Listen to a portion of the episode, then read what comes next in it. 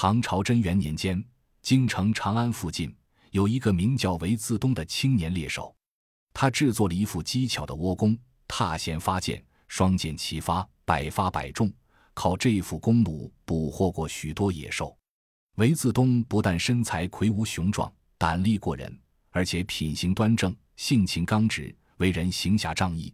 平素常常主动解救乡邻的危难，四乡父老遇有难事也常来找他求助。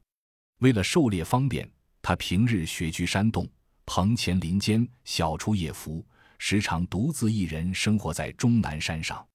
一天晚上，月明星稀，松涛飒飒，韦子东在自己的棚户里吃过清烹野味，刚说要收拾猎弓休息，忽然听到急促的敲门声。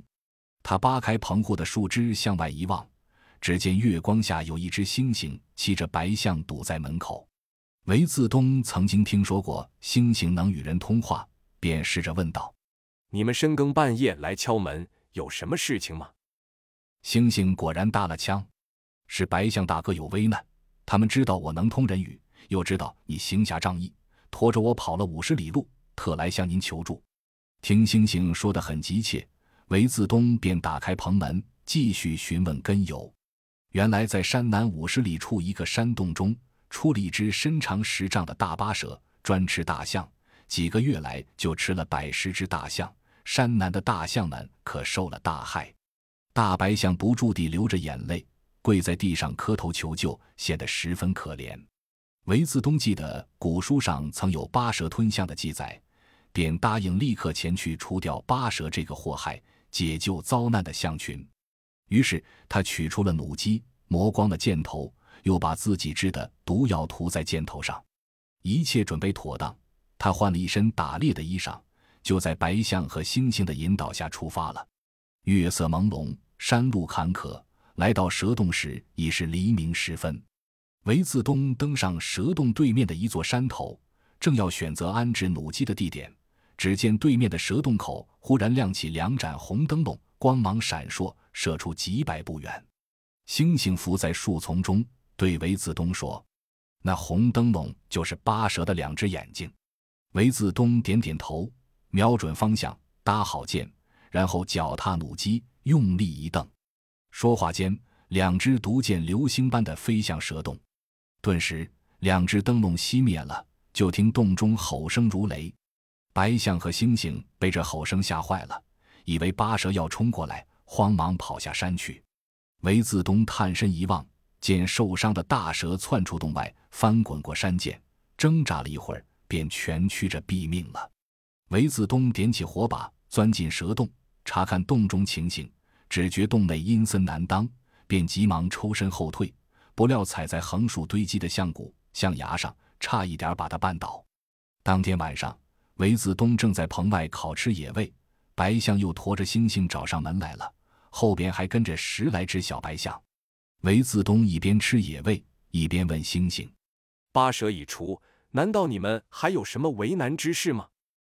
星星说：“群象为报答你的大恩，特派十位子弟前来拜谢。”这时，十只小白象各用长鼻卷起一只象牙，跪在篝火旁向韦自东献礼。大白象还不住地向韦自东点头示意，表示感激之情。韦自东摆摆手说：“我平生济困扶危，是从来不接受酬谢的呀。”星星说：“这本是从八蛇洞捡来的，收下也伤不了你的清德。”韦自东推辞不过，只好把十只象牙收下了。不久，韦自东把十只象牙卖给了京城的巨商，发了一笔大财，买了土地，又在深山老林建造了一座宅院。一晃半年过去了。在一个风雪的早晨，韦自东忽见门前站着一只斑斓猛虎，虎背上驮着又一只猩猩。猩猩说：“韦壮士修经，我陪虎兄前来拜访。”说话间，献给自东一个红绸包裹。自东打开包袱一看，里边是几十枚黄金钗串。自东迟疑半晌，问道：“你我素不相识，今日一见就送此厚礼，这是为何？”猩猩说：“老虎有难，特来求助。说是老虎住的山洞里，不知从哪里来了一只黄毛兽，把他的母虎和三个虎崽吃了。他奋力脱逃，才免遭祸害，想求韦壮士代为报仇。韦子东看着这斑斓大虫的可怜相，又端详着这金光闪闪的拆船，沉吟了半晌，说：“好吧，你们先回去，明天只要封住雪停，你们前来引路，我就同你们前去除害。”老虎驮着猩猩走了不久，忽听窗外有动静，子东便去门外查看，只见院里站着他的老相识白象驮的那个猩猩。这猩猩抖抖身上的雪，气呼呼地说。你可别信那只老虎的话。前些天他吃了一百多个良家妇女，后来幸亏从云中下来一只神兽，吃了四只虎，才为百姓出了一口气。这猩猩说完就走了。韦自东回到书房，久久不能平静。他想，哪个星星的话是真的？他眼睛盯着包袱里的拆串，心里突然一亮，这拆串一定是老虎吃了那些妇女得来。次日清晨，风雪止了。天放晴了，韦子东吃过早饭，带好弩机药箭，便迎着老虎来的方向走去。行至半山腰，只见老虎驮着他的猩猩朋友从北山走来。韦自东埋伏在松坡下，架好机弩，猛踏两脚，就听“嘣”的一声响，猛虎咽喉中箭，大吼一声，滚下山去。那个猩猩从虎背上跌下来，自知骗局败露。老远就向自东拱手求饶，自东说：“你这个为虎作伥的坏蛋，竟敢用行贿的手段来蒙骗我，险些让你败坏了我的一世清名。”说着就要装弩发箭。这时，骑白象的猩猩忽然从自东身后闪过来，双手按住基努，向自东求情说：“他虽然是老虎的党羽，但毕竟是我的同类，看在我的面上，饶了他的性命吧。”饶了他，后患无穷。他还会用花言巧语去骗人害人，为恶人当说客。韦自东说罢，丢下基努，奔向骑虎的猩猩，手起剑落，把他斩了。回到家中，韦自东把老虎送来的金银首饰悬挂在门前，招人认领。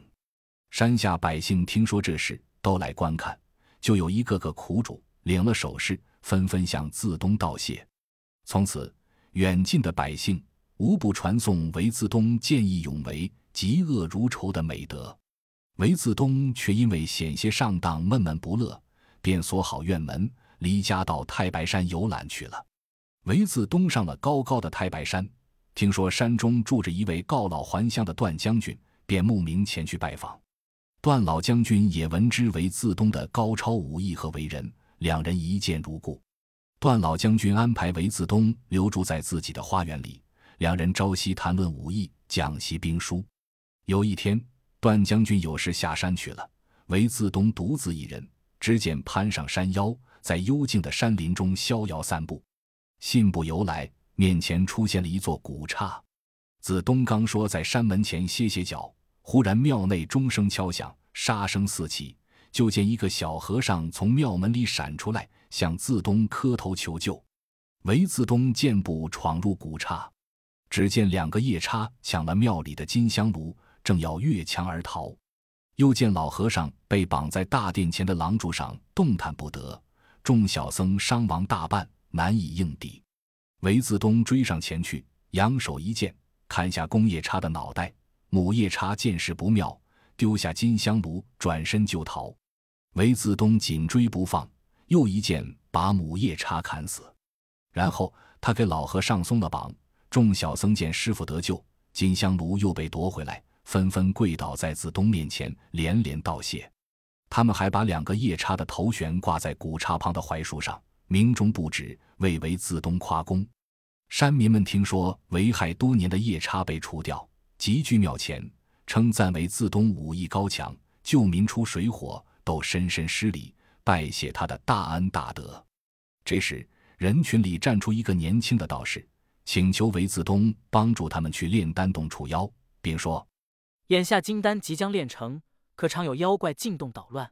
假如炼丹炉被撞翻，金丹就会变成废物。”自东听罢，欣然应允，跟着道士向太白山峰攀登。道士说：“俺家师傅说过，谁要能除掉妖怪，情愿把炼成的金丹。”分给他一半做酬谢。翻越了不少谗言峭壁，来到一个布满荆棘的洞口，道士气喘吁吁地对韦子东说：“就在此洞炼丹，盼你守住这个洞口。那妖怪变化多端，您可千万不要受骗。”头一天，按照约定的时间，韦自东一手举着火把，一手握着宝剑，提前来到洞口守候。突然间，洞前霹雳一声响，子东手里的火把被震灭了。闪电中，一条数丈长的大蛇向洞口扑来。出乎意料的险情使韦自东惊异不已。他挥剑向大蛇砍去，那宝剑击中蛇身，如击顽石，蹦出一片火星。韦自东见宝剑难以生效，便一把提住大蛇的尾部，抬脚踏住蛇身。刚说要用宝剑猛刺蛇头，那大蛇用力全驱，反把自东缠得难以动转。蛇盘全身。韦自东只觉得浑身阴森难忍，他见大蛇口喷毒焰，急中生智，抽出宝剑猛刺毒蛇的咽喉。见此中毒蛇的要害，疼得他一声怪叫，竟登时化作一团青烟，消失在云雾飘渺的山岩间。第二天晚上，韦自东索性睡在石洞口迎战蛇妖。半夜里，山谷里起了大风，顿时飞沙走石，满山遍野浓云密布。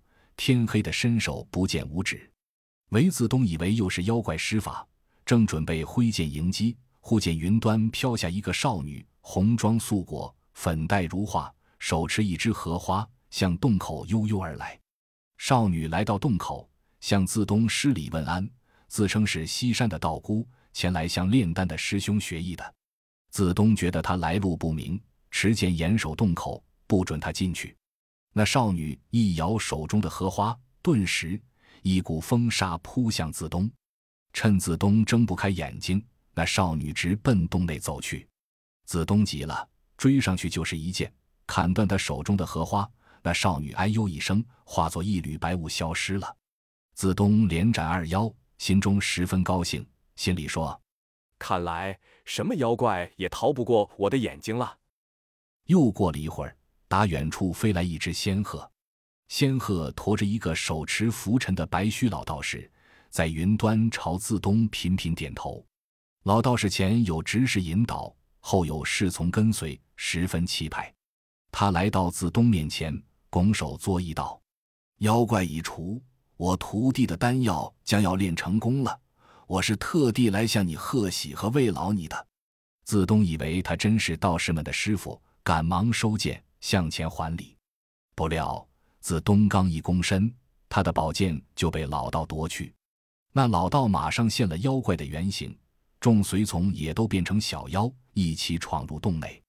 自东自知受骗，便挥拳与众妖搏斗，但他怎斗得过手持刀枪的众妖？众妖将他打倒，同声呐喊着冲进洞去，推翻丹炉，抢走丹药。老妖。小妖化作一股股黑烟逃遁了，炉旁的道士们捶胸顿足，嚎啕大哭。韦自东悔恨自己一时失去警觉，被妖怪的乔装改扮和花言巧语所蒙骗，使一炉即将成的金丹毁于一旦。他自觉无颜再见段将军，十分懊悔地悄悄离开了太白山，回到终南山老家。韦自东闭门谢客，发奋读书。决心吸取这个惨痛的教训，做一个有胆有识的人，不但能惩治那些公然作恶的坏东西，而且使那假装好人的妖魔也逃不过他的眼睛，为百姓做更多的好事。